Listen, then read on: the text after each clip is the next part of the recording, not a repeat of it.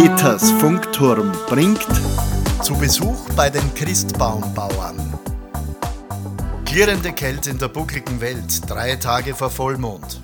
Am Firmament gegenüber schälen sich Rax, Schneeberg und das Plateau der Hohen Wand mühsam aus der Dunkelheit, verlieren aber letztlich den Kampf gegen den dichten Nebel. Die Sonne aus dem Osten versucht durch die Kraft ihrer Strahlen zu den dick eingemummten Gestalten durchzudringen, die mit Sägen in der Hand ihrem Arbeitsplatz entgegengehen. Der Atem beeinträchtigt aufgrund der niedrigen Temperaturen beinahe die Sicht. Das Knirschen unter den groben Arbeitsschuhen begleitet Andreas und Maria Spitzer noch eine ganze Weile bei ihrer alljährlichen Tätigkeit. Die Atmosphäre gleicht den Geschichten aus Peter Roseckers Waldheimat, obwohl sich der Familienbetrieb Spitzer nicht in der Steiermark, sondern in Hollenton auf rund 660 Meter Seehöhe befindet. Andreas und Maria Spitzer sind Christbaumbauern. Damit befinden sie sich laut der Arge österreichischer Christbaum- und Schmuckreisigproduzenten mit über 210 weiteren Berufskollegen zwar in derselben Branche, allerdings mit einem großen Unterschied. Sie schneiden ihre Christbäume nach dem Mond.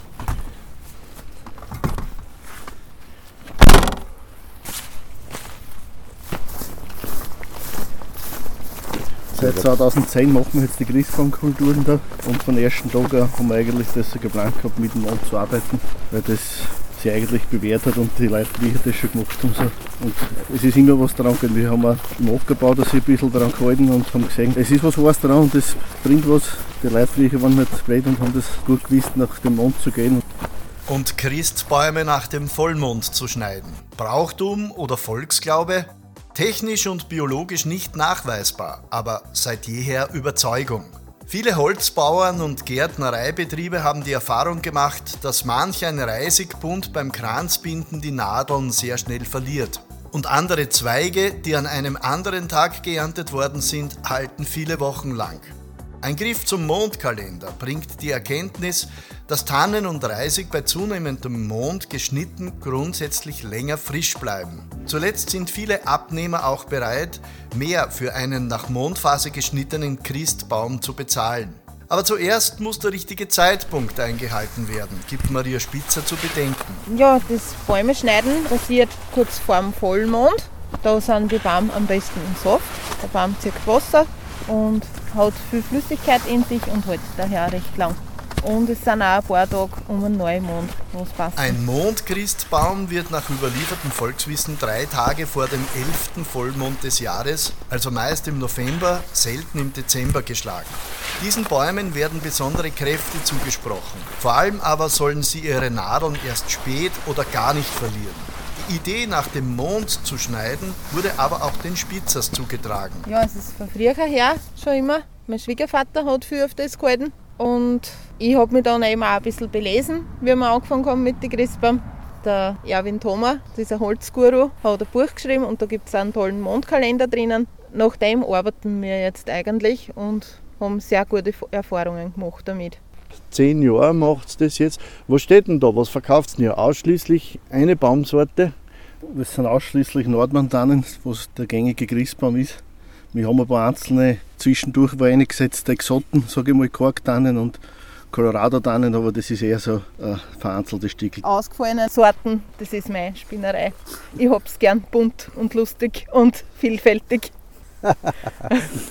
und wie, wie ist, wenn du das du magst, bunt und lustig, wie schaut es denn mit den Kunden aus? Was kaufen die am meisten oder am liebsten? Ja, da war ja noch die Nordmann-Tanne, weil meine Exoten sind noch nicht fertig. Die brauchen noch ein paar Jahre, die muss ich noch hegen und pflegen. Aber es wird. Böse Menschen behaupten ja, manche Leute dann in der Christbaumkultur dann das Blaufichten rein, weil die so schön stechen. Da ja. gehen die kleinen Kinder nicht hin. Gell? Ja, ja, das, oder die Katzen, was also Katz haben in der Wohnung. Er ist wunderschön, aber er sticht halt schön. Bei so einer großen Kultur wäre die Arbeit über den ganzen Sommer und über das ganze Jahr, also die Pflegearbeit, die ja zum Leisten ist, das Ausschneiden, das Freihalten vom Unkraut, ist ja eine immense. Da habt ihr spezielle Mitarbeiter. Ja, wir haben da Mähspezialisten. Die Betonung liegt am Mäh, weil das sind vierbeinige Mitarbeiter, ganz wichtige in unserem Betrieb. Das sind unsere Schraubscheierschafe.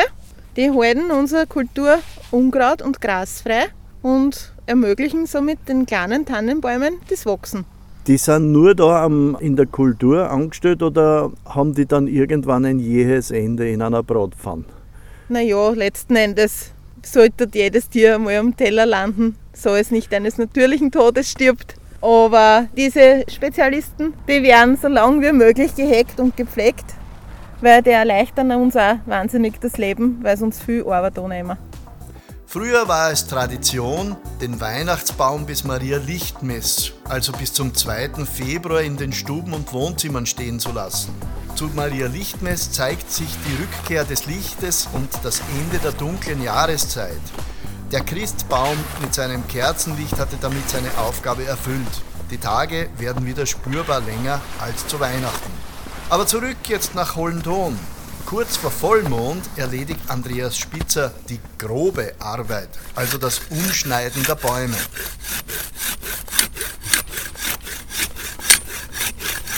Die Christbaumkultur ist ja riesengroß bei euch. Ihr habt eine spezielle Mähabteilung, hast du mir schon erzählt. Ja. Aber von den menschlichen Mitarbeitern macht ihr das alles allein?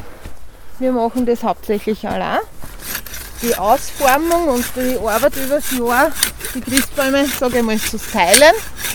Das ist meine Arbeit. Und für die groben Sachen hilft mir mein Mann, der Andreas.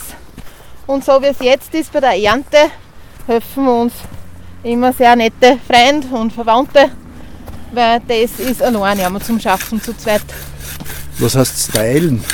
Naja, Christbäume stylen oder Christbäume ziehen ist so ähnlich wie Kindererziehung. Manche wachsen von selber ganz gut und man muss nicht viel tun. Bei anderen muss man ein bisschen herumerziehen und es wird was. Und bei manchen erzieht man herum, wie man will und die werden trotzdem nichts. Das heißt, ich muss die ein bisschen zwicken und in Form bringen weil alles allein regelt die Natur leider auch nicht so, wie es der Kunde möchte. Die Kundschaft hat aber eine große Auswahl. Die geernteten Bäume werden am eigenen Bauernhof in Hollenton zur Abholung bereitgestellt. Übrigens direkt neben dem neuen Hofladen, dem jüngsten Kind im Ideenreigen der Familie Spitzer.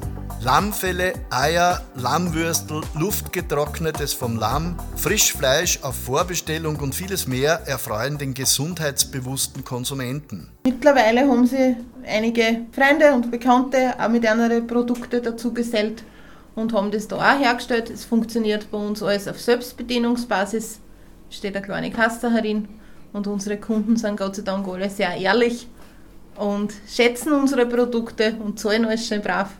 Ja, das wird sehr geschätzt in unserer Umgebung. Einfach, dass man ein Gesicht dahinter hat, wer dahinter steht, wer das produziert. Uns reden auch sehr viele Leute an, auch die Nachbarn. Alle lieben unsere Schafe und genießen das, wenn es noch Weidetiere gibt, wenn sie draußen was rührt, wenn nicht alles im Stall und hinter verschlossenen Türen produziert wird. Auf das legen die Leute mehr und mehr Wert und das ist gut so.